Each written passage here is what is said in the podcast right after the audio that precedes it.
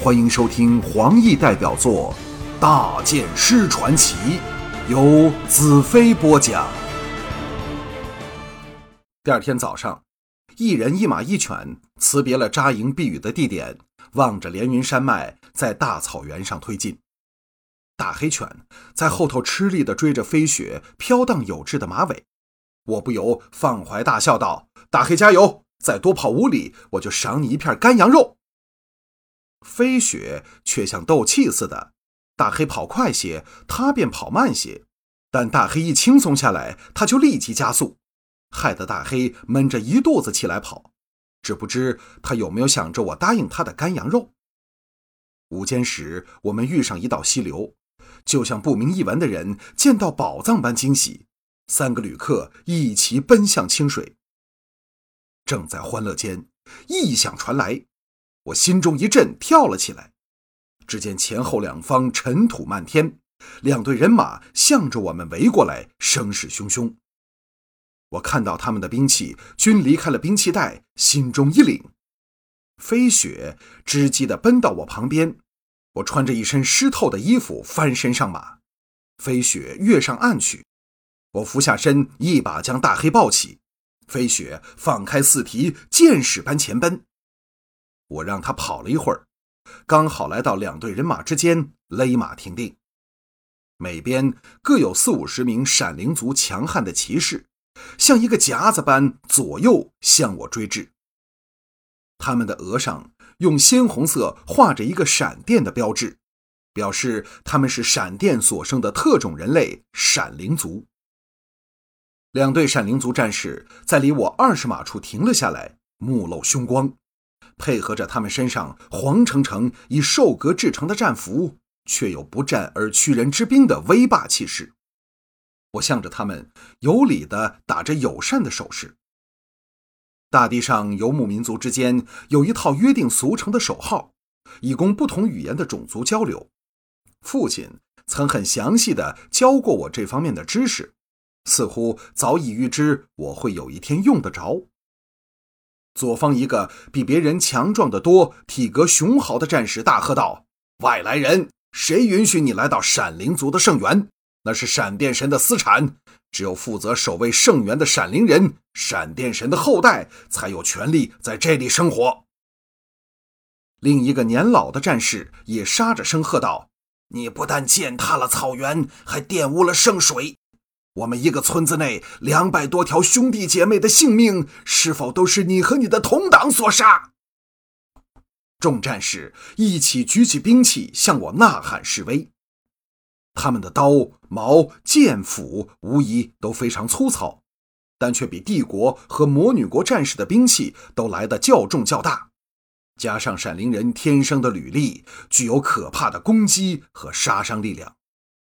我微微一笑，向那年老战士施了一个礼，道：“伟大的闪灵长老，闪电之神所挑选的代表，我如果做下那样伤天害理的事，怎么还能待在这里？”谁不惊惧伟大闪灵勇士的作战方式？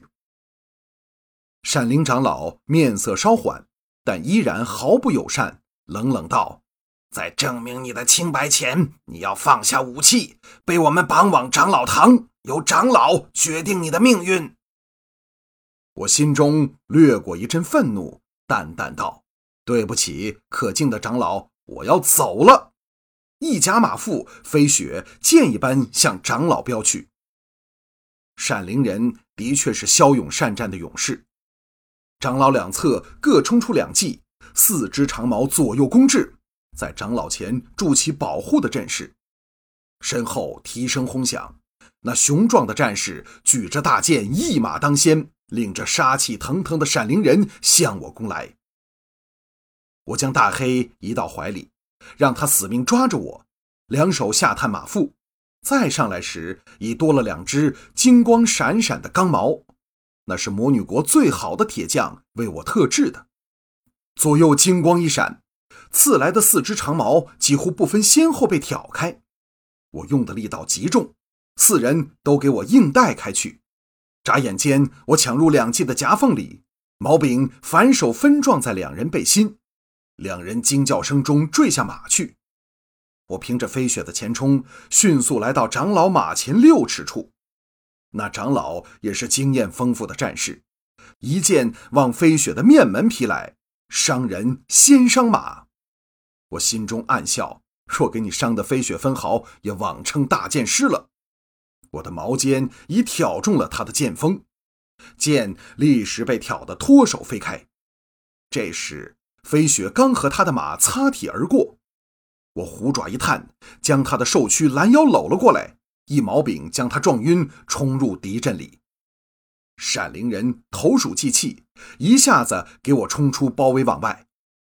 飞雪正要放蹄疾驰，岂知那长老蓦然回醒，猛地挣扎。我正要将他再度击晕，在我怀中的大黑不幸被他的腿撞中，一声悲嚎，滚下马去。飞雪又向前冲了十多码。将后面的大黑和敌人抛得更远了。若我此刻抛下长老，飞雪一跑起来，谁能追得上？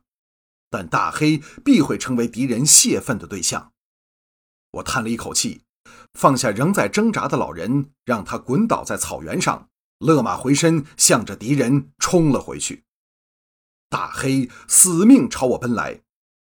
后面追逐的闪灵战士，其中一人以马弯弓，一箭往大黑射去。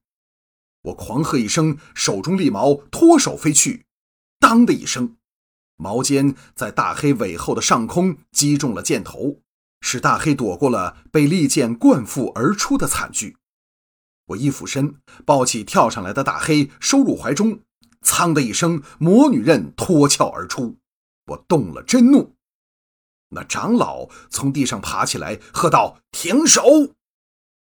那些向我冲来的骑士纷纷勒住马头，只是团团将我围起，兵器都垂了下来。那长老骑上了族人牵来的坐骑，排众而出，来到我马前，向我施了一个礼，回头对他的族人说：“大草边缘的屠村血案，一定和这超卓的战士无关。”那雄伟的闪灵战士冷冷道：“山蛇长老，你凭什么那么说？”山蛇长老严肃的道：“首先，他刚才没有杀我；其次，为了一条狗，甘冒生命之险回头相救，这样的人怎么会随便杀人？”其他闪灵族人纷纷点头表示同意。